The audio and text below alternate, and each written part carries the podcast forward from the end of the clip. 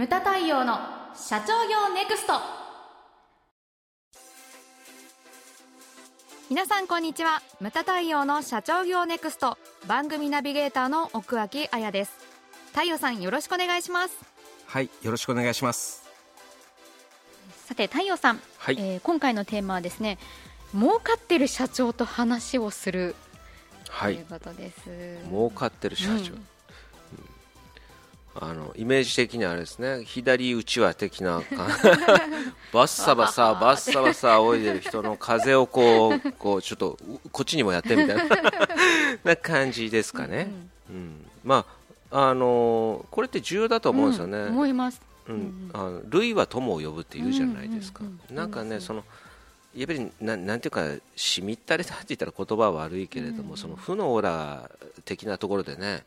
同じ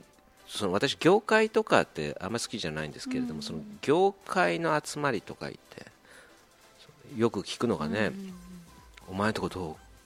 こん今回？みた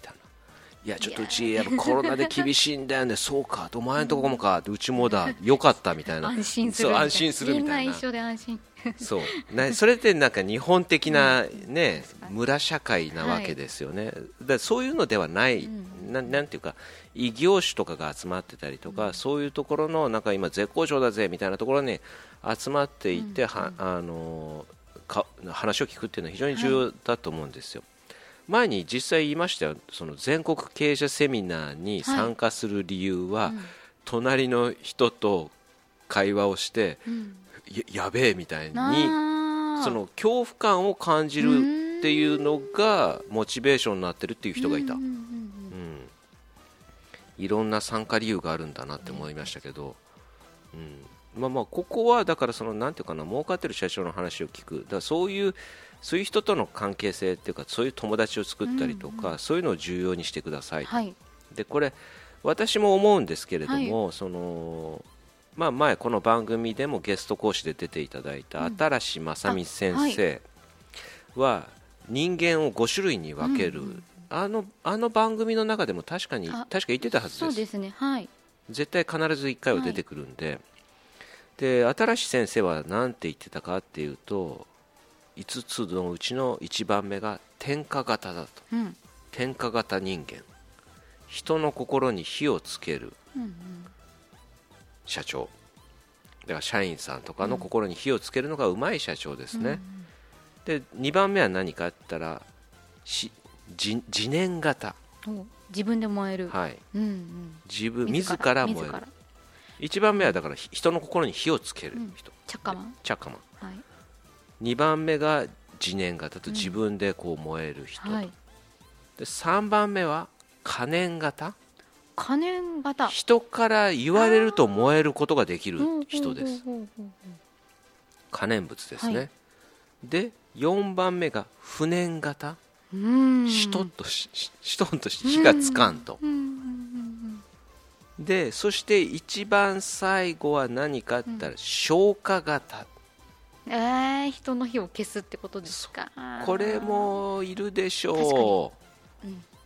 どうせやってもダメに決まってるっていう人ですね、うんうん。無理だって。そう。そうそんなこと言ったってさ、っていうようなこうあのセリフを吐く人ですね、はい。それだからこれ今5つ言いましたけれども、点火自燃可燃不燃消火この前3つですよね。うん。の人と付き合うことが大切だと思うんですよね、はい。だからどんな人かって言ったらあの人に会うと元気になるとか、そういう人と付き合うというのが今回のテーマなんですよね、うん。大事。はい、で儲かってる社長あのどんなことを聞くのかっていうと、例えばねそのその人がもその人のなんだろうモチベーションはどこから来るのかとかそれからどのような準備とか段取りとかをしてるのかとうかん。あ確かに気になりますねそれ。うん。であと資金とかね、どういうようなその資金の使い方をしてるのかとか、ななんかあるじゃないですか、人はどうしているのか人はどうしてるのかとか、そのだお金の使い方にも結構現れたりするじゃないですか、人間って、確かにそうですね。うんうん。で自分にも他人にも使わないとかいう人もいるし、使うべきところにはバンバン使ったりとか、あとはその人に対してですね、に対しての対応はどのようにしているのかとか、それからあとは商品ですね。どういうような商品なんか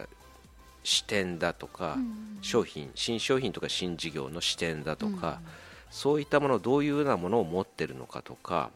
うん、そういったものを聞いて、まあ、勉強にもなりますしあとは何かって言ったらそのその人が持ってるこうオーラみたいなのがねあありますね。ポジティブポジティブ特に、ね、あの陛下のお客様方はオーラ持っている方たくさんいらっしゃいますね、うん、なんか、うん、なんかねその分かりやすい。個人名出さなくて分かりやすい人って言ったら例えばの北海道の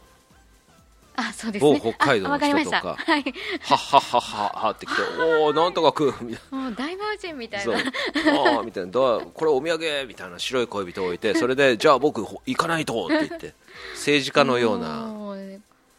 なんか場がパッと明るくなりますよね、本当に、うん、いい気が流れていらっしゃいますね。そういう人とかね。うんうんうん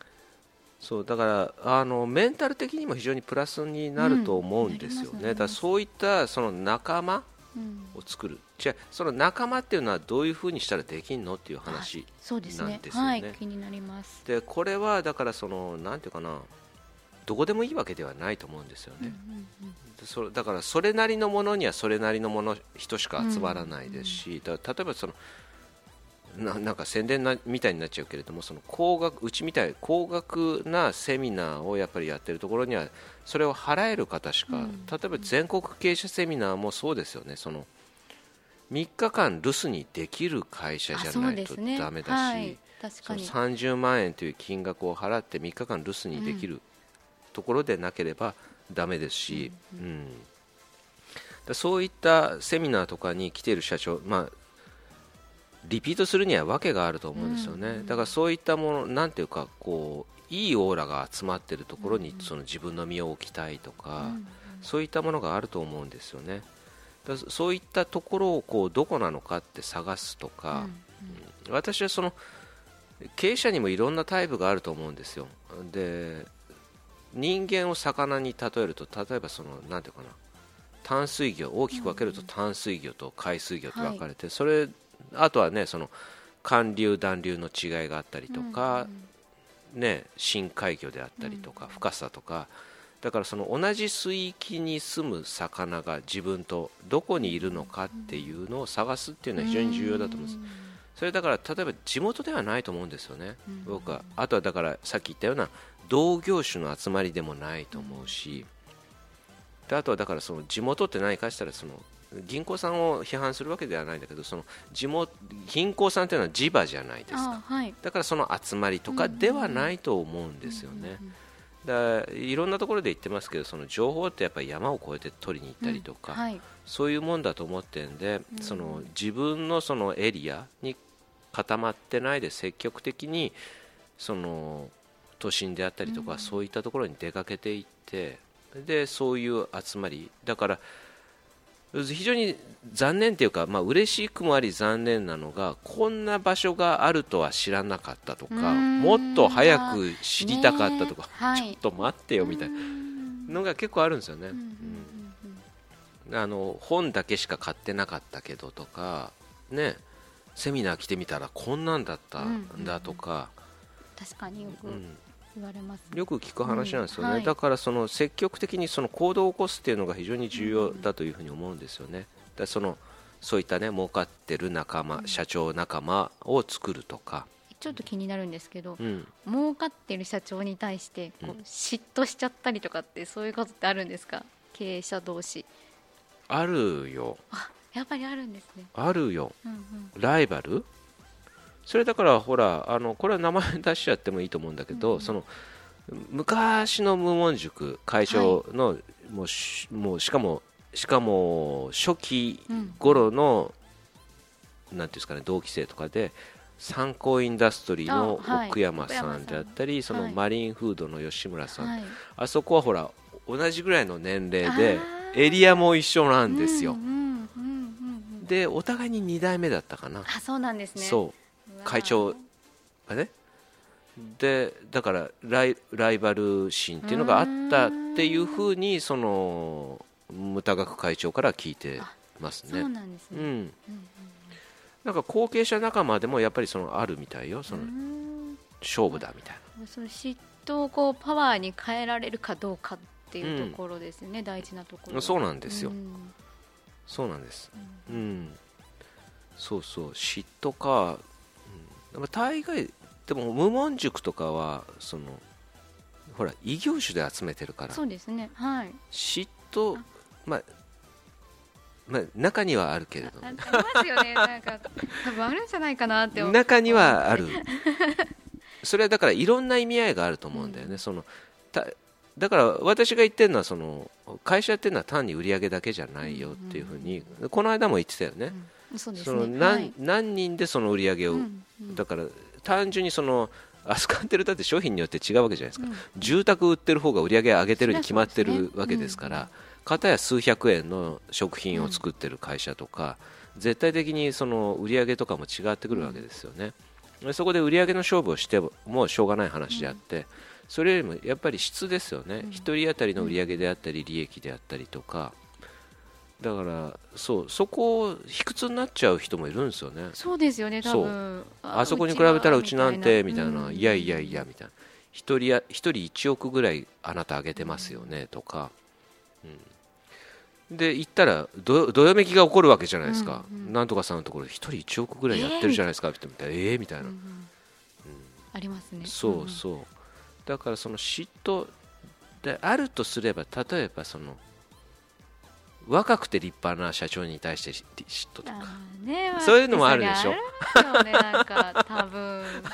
うん、いやだからこれだから世代的なものもあるし、うん、あねそうですね、うん、なんでそなんかこう楽して儲かっちゃってるとか。ななくはないじゃないですか。だからそういうのとか見ると、うん、今までずっと苦労してやっとここまで気づいてきたっていう社長さんとかはこうどういうふうに見られてるのかなって思っていて。でだ私なんかもだってあれですよそのいや太陽さんはあれなんですよねそのうちの息子世代だからみたいなうん。土俵が違うっていうことですか？な息子世代だからなんかちょっとそのいいことを言われてもあれなんだよねみたいなこと言われたりとかなんかその世代によってのそのなんか嫉妬もあるしなんかなんかねいろんなものいろんなものがあるんですよ、うんうんうん。まあ、やっぱ人間だからそういうのを感じちゃうのは仕方がない。いやあるよ無音塾でも、ほらなんて言うんだろう。10, 10ぐらいだったらいいんだけど20ぐらい離れててそして発表会行くとその自分の会社よりもその社員数も多くて売り上げもでかくて。発表会で。そうですごい話がうまいと若くて途端に音信不通になる。なきにしもあらずです。こうこういうのもね、まあ、ありますよねきっと、うん、特にこう社長の方々っていうのは。ね、うん、責任とかプレッシャーも大きいわけですから、うん、余計なんか感じちゃうところってあるんじゃないかなって。そう、うん、でもななんていうかな、うん、そそこでだってし今回のテーマで嫉妬嫉妬してもしょうがないと、ね、う。ん、そういう人こそからこそヒントをこう掴むとかね、うんうん、そういうような、うん、あのだからななんていうかなそのコロナ禍で本当になんていうんですかね。本当に絶好調な会社、うんうん、2割ぐらいだと思うんですよ、業種的にね、はい、例えばウェブ関係とか、うん、それから、えーと、物流関係とか、ですよね、でもなんか残りの8割の会社は影響を受けてるわけなんで、うんはい、その中でもその利益をちゃんと出している会社っていうのはそれなりに理由があるので、うんうん、その理由というのはやっぱり学ぶべきことだと思いますし、はい、うん、そういうのをだからなんていうかなちゃんと謙虚な姿勢で学べるかどうかって非常に重要だと思うんですよね、はい、だからそう今回のテーマ儲かってる社長と話をすると、うん、そういう視点でね、はい、ぜひちょっとなんていうかなこうまあ学んでいただけたらなというふうに思います。ね、はい、あと、はい、まあ儲かってる社長って言ってもなんていうんですかね、うん、こう正々堂々っていうのがやっぱり非常に重要でね、うん、なんていうかその誰かを不幸にしたりとか、うん、そのなんていうんですかね一時の利益のためにこのコロナ禍でも結構あったじゃないですか、なんか転売とかね、はい、転売ヤーなんていう言葉がね、あとねセドラ、セドラ セドリ？はいセドリする人、うん、ででもちょっと難しいよね。だってなんていうかそういう商売っていうのはやっぱりあるわけなんだけれども、うん、でもそのなんていうかな明快に自分の信念を曲げたりとか曲げる商品を売ったりとか売り方をしているような会社、うん、そういうところとはあまり付き合わない方がいいよね、うん、ととは思いますね。まあ、あれですねうちのお客さんとか講師で言ったらそういう人っていうのはままずお願いしなかったりとかなんですけどね。ムタ対応の社長業ネクストは